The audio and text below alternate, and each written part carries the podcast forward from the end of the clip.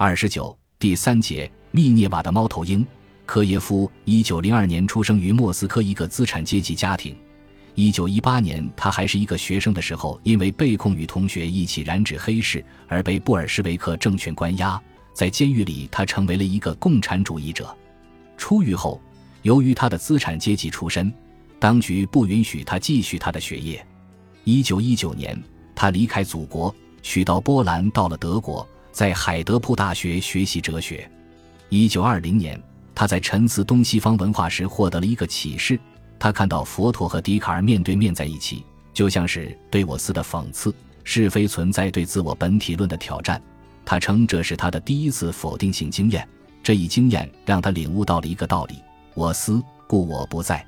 一九二八年，科耶夫移居巴黎，同也是来自俄罗斯的亚历山大·科瓦雷结下了友谊。科瓦雷早在二十年代中期就在向法国人介绍黑格尔。一九三二年，为纪念黑格尔逝世一百周年，当时在高等研究实践学校开设现代欧洲宗教思想史课程的科瓦雷专题讲授黑格尔的宗教哲学、精神现象学，也是他讲授的内容之一。一九三三年，在科瓦雷的推荐下，该讲座由科耶夫接手，从这年夏天一直到一九三九年五月。科耶夫一共讲授了六期，讲授内容全都是精神现象学。科耶夫的黑格尔研讨班可以说是二十世纪三十年代法国最重要的哲学事件，它直接影响了法国四十年代以后的整个哲学格局。拉康在布勒东、乔治巴塔耶等人的鼓动下，参加了1934至1935年及1936至1937年的研讨课程。有关科耶夫的讲课风格。鲁迪奈斯科有一段精彩的描述。虽然科耶夫既无科瓦雷的哲学天分，也无科瓦雷作为一个理论家的那种技巧，但他拥有把哲学转变为生动的人类史诗的高超才能。他能把抽象的概念变成丰富多彩的比喻，就像果戈里或陀思妥耶夫斯基笔下的那些人物，并能把它同日常现实联系起来。如同演讲者把自己置于苏格拉底或一个雅典将军的位置时一样，黑格尔的思想居然可以跟当代事件完全关联起来。因为当科耶夫讲到精神、自我意识、绝对知识、确认、欲望、满足、不幸意识、主奴辩证法的时候，他实际上是在谈论标志着他自己和他的听众的年轻时代的事件。关于科耶夫的讲座，对从萨特、梅洛庞蒂到布勒东。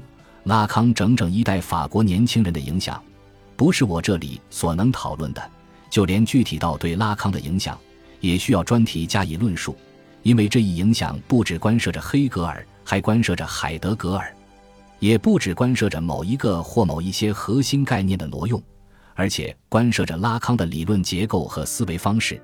关涉着科耶夫所读解出来的黑格尔，乃至海德格尔与拉康所读解出来的弗洛伊德之间的相互认识。相关的这些问题，我在后面还会涉及，但有几点细节需要在此提示一下。第一，虽然拉康在他后来的写作和演讲中很少提及科耶夫的名字，但他在某些场合曾称科耶夫是他的导师。要知道，尽管拉康受惠于他人处甚多。但能够自他口中得享导师之名的却只有两位，另一位便是克莱朗博尔。一九六八年六月，克耶夫生命垂危，拉康急忙前往探视，为的是能得到一本科耶夫亲手加了批注的《精神现象学》。如许的无情之举，难道不可以看作是拉康对自己的镜像剩余物的一种神经症式的固持吗？第二，一九三六年七月。科耶夫在自己的笔记本上列了一个要与拉康合作完成的写作计划，题目是《黑格尔与弗洛伊德》，尝试一种比较阐释。内容分为三个部分：自我意识的生成、癫狂的起源、家庭的本质。打算发表在科瓦雷主办的杂志《哲学研究》上。该计划并未完成。科耶夫为第一部分写了六个自然段的导论，对黑格尔的自我意识与笛卡尔的我思进行了比较。然后再也没有继续下去。拉康此时正在准备他的会议论文，镜像阶段根本就没有进行这个计划。但计划中第二、三部分的主题，拉康并未放弃，至少他们在一九三六至一九四九年间，拉康的思考中将萦绕不去。黑格尔与弗洛伊德的比较阐释，将是他这个时期最重要的阐释策略。在这个意义上，我们不妨说，如果正是埃梅的病例把拉康引向了精神病学与精神分析学的结合，那么科耶夫的讲座则把他引向了德国哲学与精神分析学的综合。第三，如刚刚所说，科耶夫的黑格尔解读乃是二十世纪三十年代法国最重要的哲学事件。对于拉康而言，这个重要性不只在于他提供了一个富有原创力和再生力的思想资源。还在于他提供了一种不同于学院正统的教学技术和一种有关经典文本的阅读技术。二十年之后，当拉康在圣安娜医院主持他的弗洛伊德研讨班的时候，这难道不是一个镜像式的重复吗？